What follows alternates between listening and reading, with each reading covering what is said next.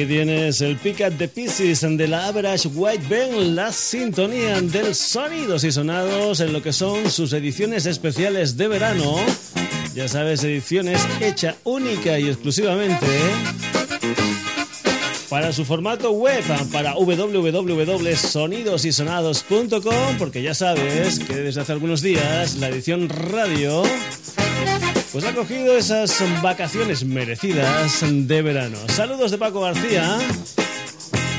Un sonidos y sonados que ya te hemos dicho que en este verano va a estar casi casi presidido por un libro del señor Robert Dimery titulado Mil un discos que hay que escuchar antes de morir. Pues bien, hoy otros cuatro discos. Y el primero tiene una cierta relación con uno de los que escuchábamos la semana pasada que dijimos que el señor Paul McCartney se había escuchado mucho, mucho este disco que viene a continuación a la hora de fabricar el Sgt. Pepper's. Pues bien, ese disco en cuestión era uno del señor Brian Wilson y compañía, es decir, un disco de los Beach Boys titulado Pit Sounds.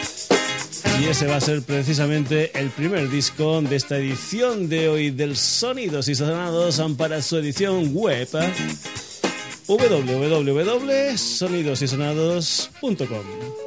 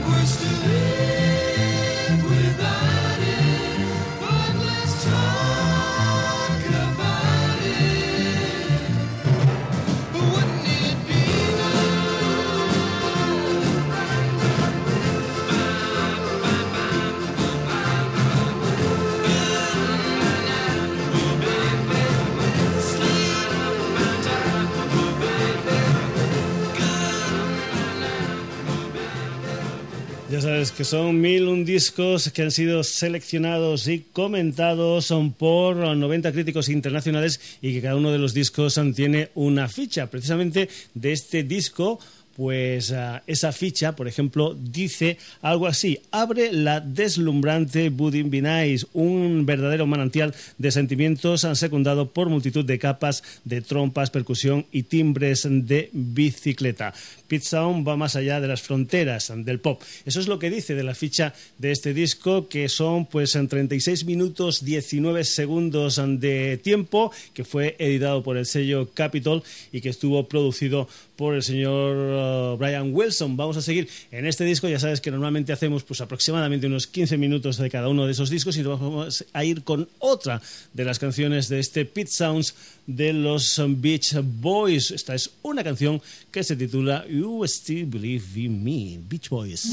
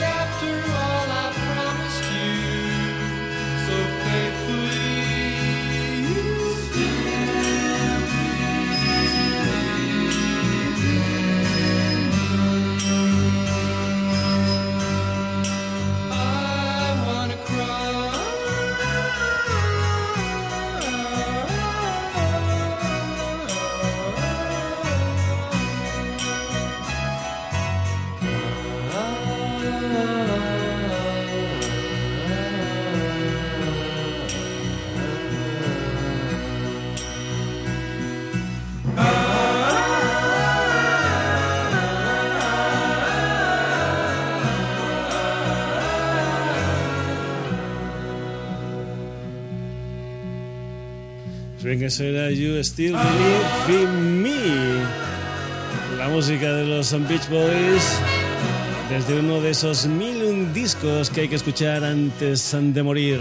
Robert Dimery es el autor de este libro que digamos es la parte central este verano de las ediciones um, para la web um, del Sonidos y Sonados. Y antes habíamos dicho que el señor Paul McCartney cuando hizo Sgt. Peppers estuvo mirando al Pit Sounds. Hay que decir que, por ejemplo, el señor Brian Wilson también hizo lo mismo con un disco de los Beatles. Y si no, aquí lo pone en esta ficha del disco. Rubber Soul fue el cambio de dirección de la carrera de los Beatles que ya apuntaba al viaje psicodélico que iban a emprender. Y también espoleó a Brian Wilson, el genio errante y cabeza pensante de los Beach Boys. Este reconoció que todas y cada una de las pistas ante Rubber Soul eran artísticamente estimulantes y de gran interés y se encerró en el estudio a crear Pit Sounds, un álbum que empataba e incluso superaba el disco de los Fab Four.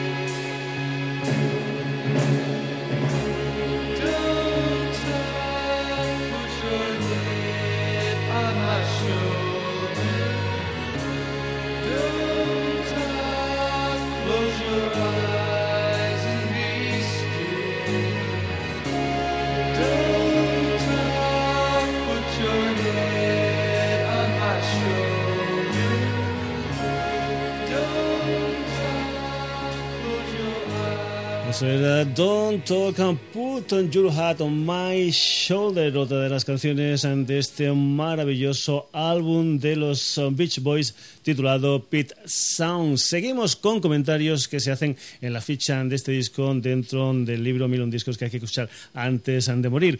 Wilson se pasó dos meses de 1966 componiendo con Tony Asher, un publicista especializado en rimas. El tono del álbum es radicalmente diferente de los anteriores. Los himnos surferos simplones se habían esfumado y en su lugar emergió un sonido mucho más complejo y alegre, pero moteado con emociones más profundas y atormentadas. Nos sorprende saber que Wilson experimentó con LSD durante la grabación del disco.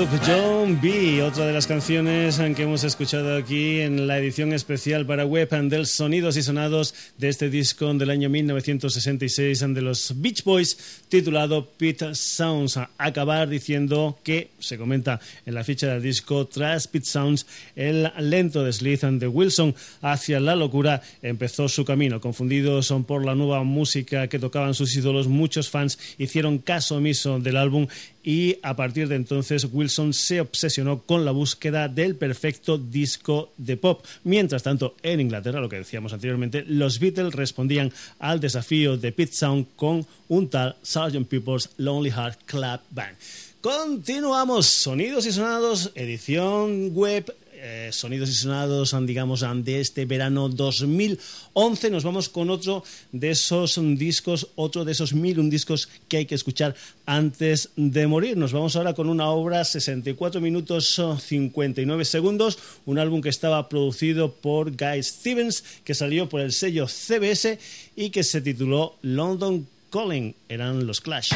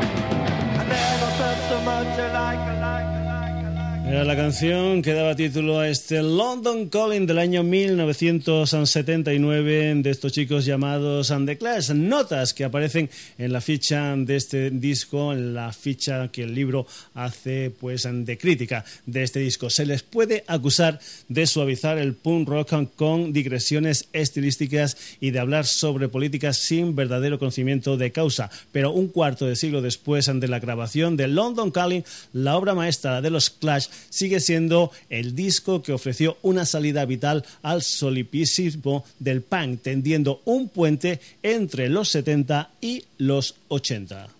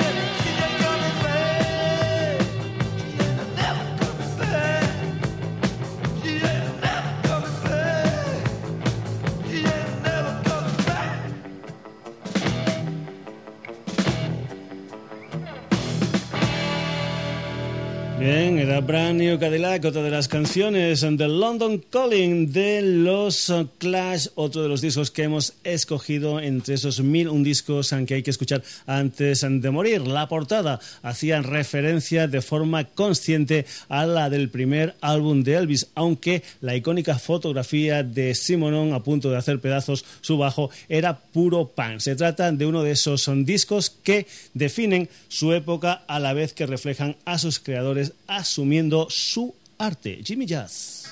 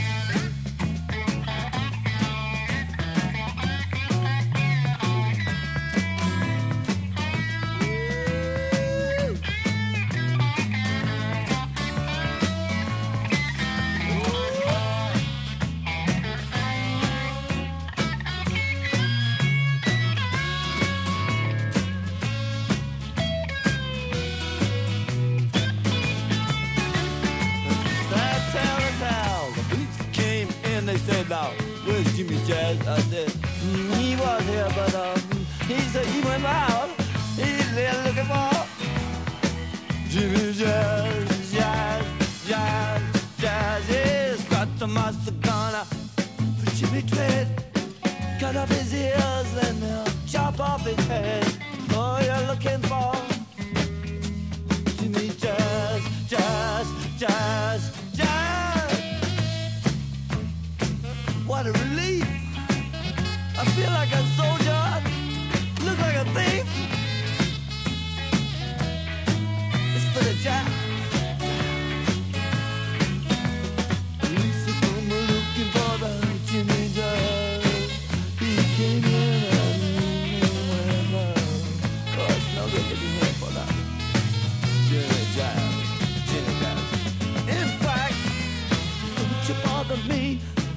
Not anymore.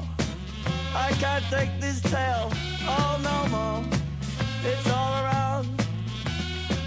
Jimmy Jazz, Jazz, Z, Z, Z, Z, J, A, Z, Z, G, Z, Z, J, A, Z, Z, J, A, Z, Z, J, Z, Jimmy Jazz. And then it sucks.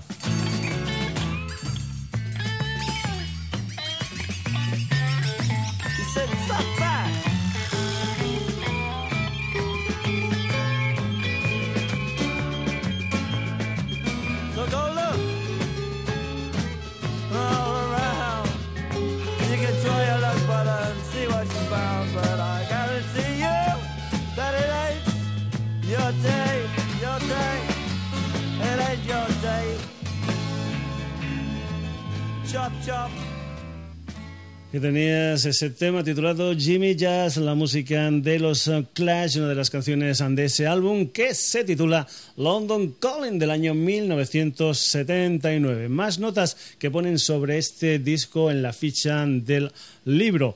Ah, pero lo que verdaderamente dota al disco de cohesión es la sólida producción de Guy Stevens, empresario genial de la industria discográfica desde finales de los 60. Stevens había caído en desgracia a mediados de los 70, pero su enfoque entusiasta eludió eh, la amedrentadora reputación del grupo y consiguió extraer lo mejor de sus miembros.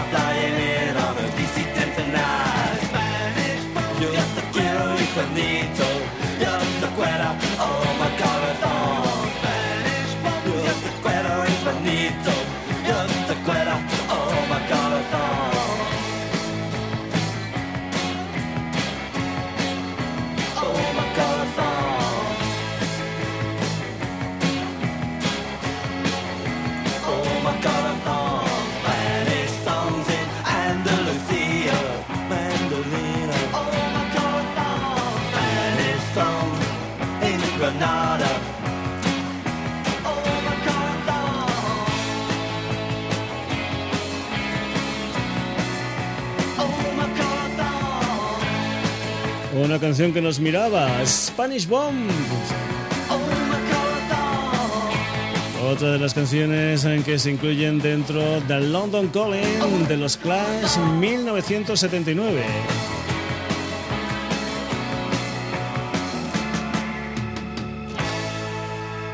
Más cosas que dice la crítica de este disco en el libro. Una historia como es que, por ejemplo, London Calling fue la obra definitiva de los Clash después del manifiesto punk de su primer álbum y su disco de introducción en Estados Unidos, el Given Enact Europe. La asociación creativa formada por Joe Strummer y Mick Jones abarcaba ahora otras eh, influencias, aparte, digamos, del punk y del reggae de siempre, incluían rockabilly, Brand New Cadillac, el pop and the Lost in the Supermarket, el rhythm and blues de I'm Not Down, aunque fue eh, Simonon, quien eh, brindó, digamos, el siniestro In Guns of Bristol, Spanish Bond, la canción que hemos escuchado anteriormente, era una oda política realmente emocionante, mientras que la veloz línea de bajo, la guitarra cortante y la voz rasgada del tema que da título al disco le proporcionó su mayor single de éxito hasta la fecha. Era el tema que habíamos escuchado al principio de esta, digamos, escucha que estamos haciendo al London Calling de los Clash. Y vamos con ese tema que también hemos hablado ahora en esta, digamos, en este comentario, ese Guns of Bristol de los Clash.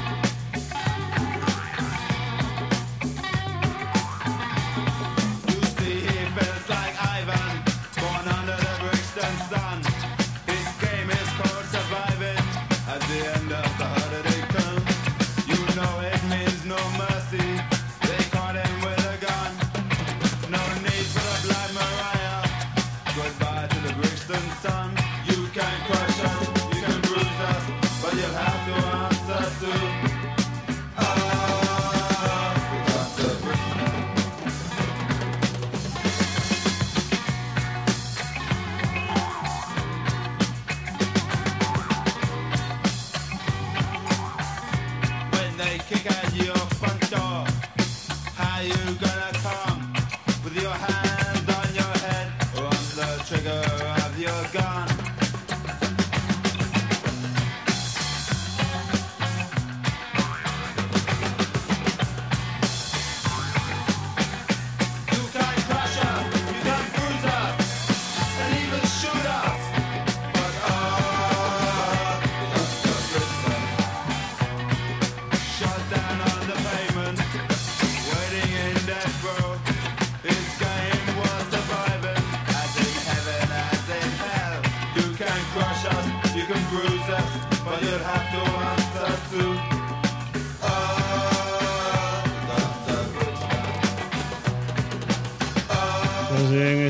The Guns of Bristol, otra de las canciones en que se incluían dentro del London Calling del año 1979 de los Clash.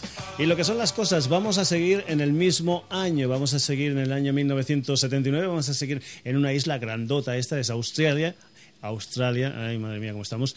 Y vamos a comentar que, por ejemplo, es un disco que salió por el sello discográfico Albert Production, que estuvo producido por el señor Robert Jones Lange, que duraba 41 minutos 48 segundos y que comenzaba ese disco con esta canción.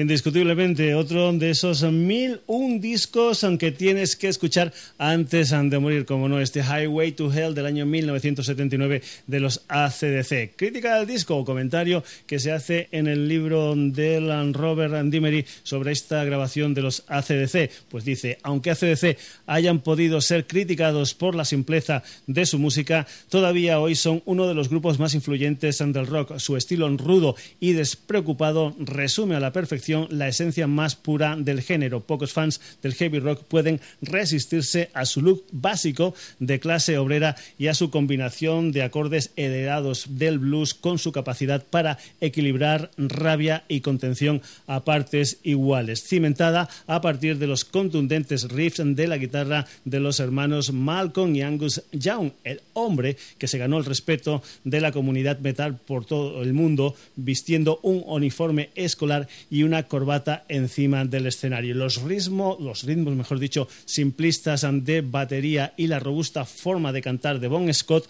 la música de ACDC es totalmente contagiosa.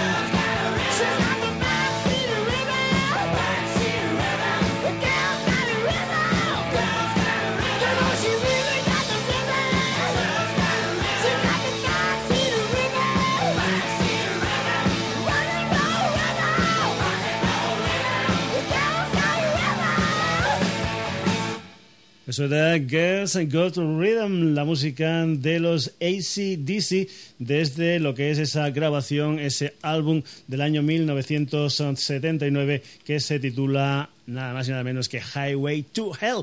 Dice el libro de este disco así, aunque la banda disfrutó de poco éxito en los 70, su cuarto disco Highway to Hell se convirtió en su punto de ruptura. Grabado en los Roundhouse Studios de Londres, el productor Mood Lunch se las arregló para domesticar su fuerza bruta. Highway to Hell fue además el primer eh, fue además de la primera grabación de la banda que alcanzaba el estatus de disco de platino, el canto de cisne de Bon Scott que fallecería en 1990. Hay que decir que por ejemplo una anécdota del Bon Scott también viene en lo que es la crítica de este disco. Al igual que, por ejemplo, en su día también le preguntaban a los Pink Floyd que quién era Pink y quién era Floyd, pues parece ser que también más o menos le pasó lo mismo al señor Bon Scott. Me decían, ¿eres AC o Daisy? Y yo respondía, soy el rayo que está en el medio.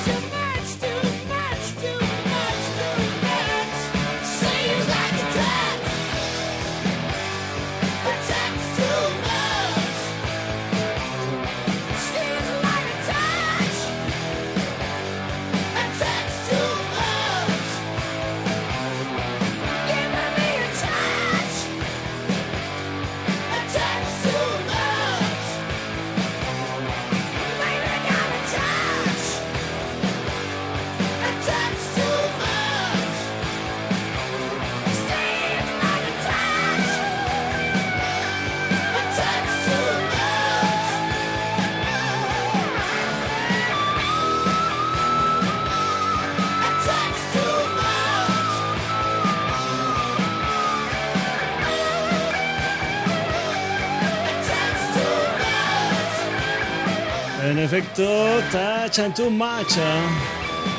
Otra de las canciones que se incluyen dentro del Highway to Hell de los Daisy DC 1979.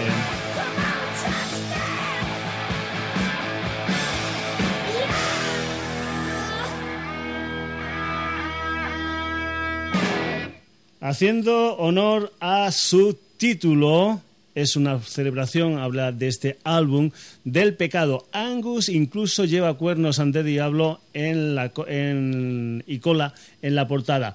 Eh, líricamente, este disco es una oda al sexo. No es habitual que cada canción en un disco pueda convertirse en un single, pero ACDC se quedaron muy cerca de conseguirlo en este Highway to Hell, al que también pertenece esta canción que se titula Beating Around the Bush.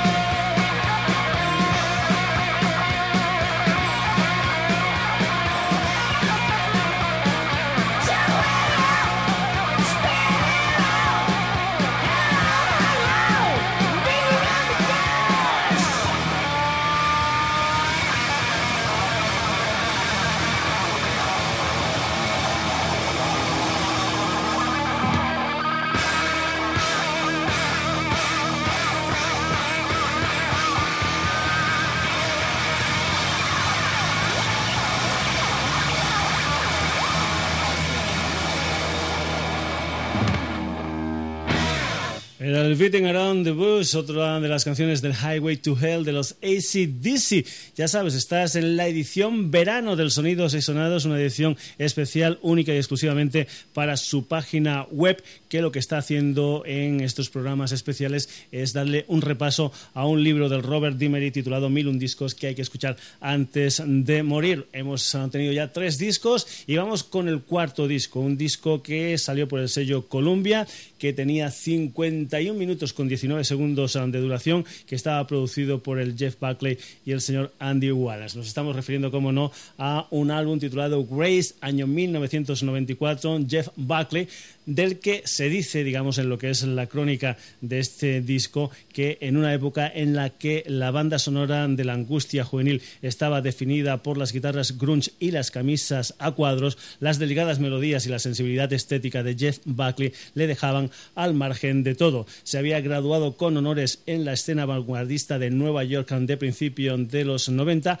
y Buckley, cuyo padre era una vieja gloria del folk, hay que decir que su padre, Tim Buckley, también tiene discos en esta lista de los un discos que hay que escuchar antes de morir. Decíamos que eh, el señor uh, Jeff Buckley grabó un, álbum titulado uh, Life at Sin A, que es su primer LP, o mejor dicho, su primer EP comercial con cuatro canciones en el homónimo Café Bohemio situado en el East Village de Nueva York. Antes de que Columbia lo editara en otoño de 1994, Buckley y su corte de músicos ya habían aprovechado el tiempo y habían creado su primer LP de estudio, Grace.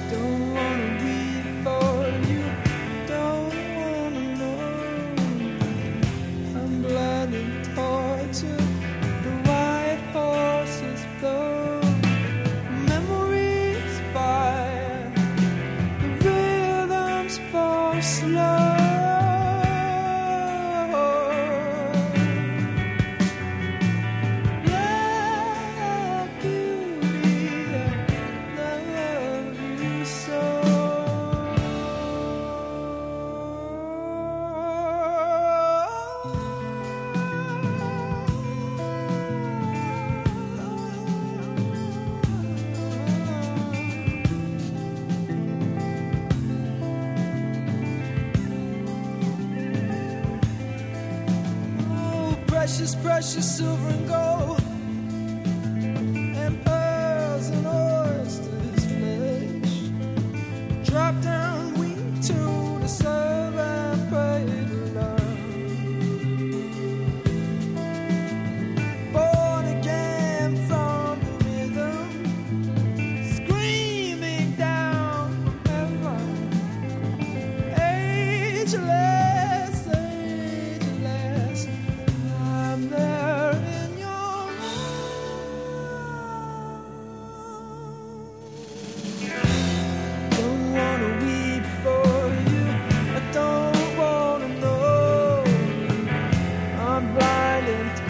magic.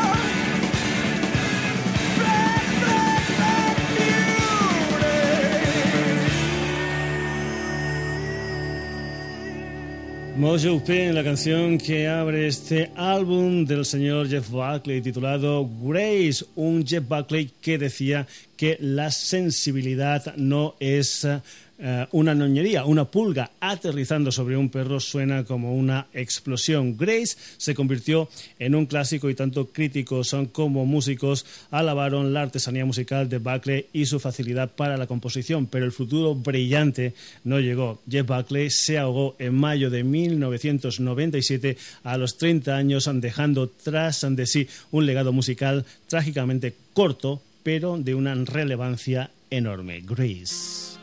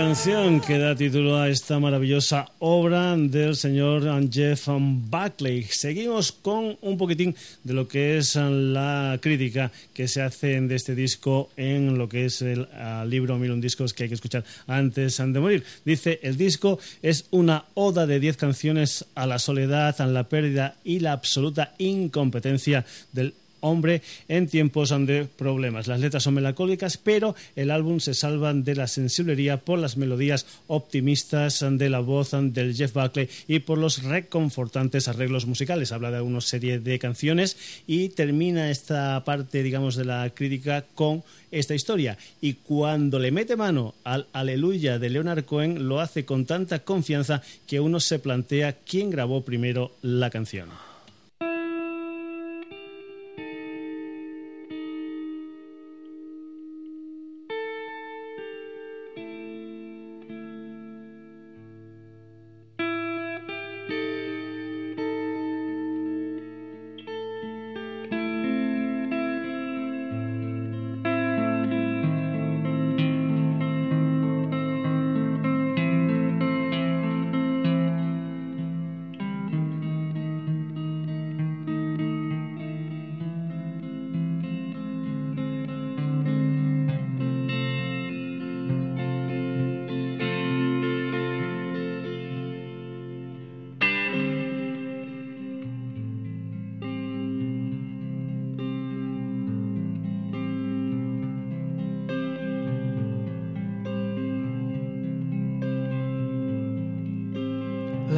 there was a secret chord that David played and it pleased the Lord.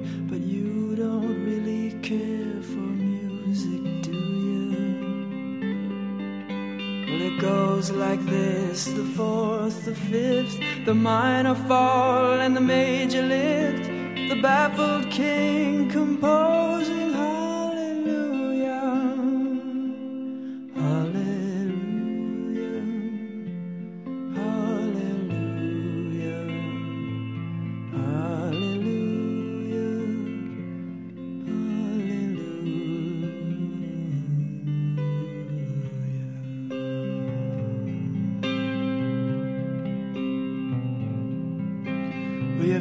Was strong, but you needed proof.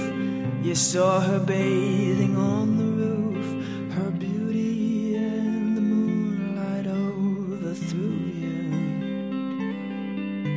And she tied you to her kitchen chair, and she broke your throne, and she cut your hair, and from your lips she drew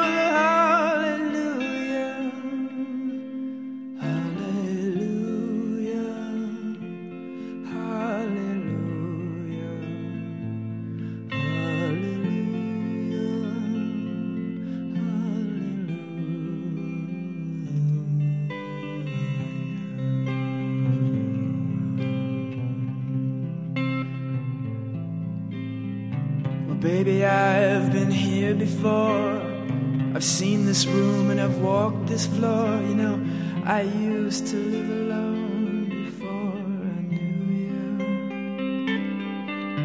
And I've seen your flag on the marble arch. And love is not a victory march, it's a cold and it's a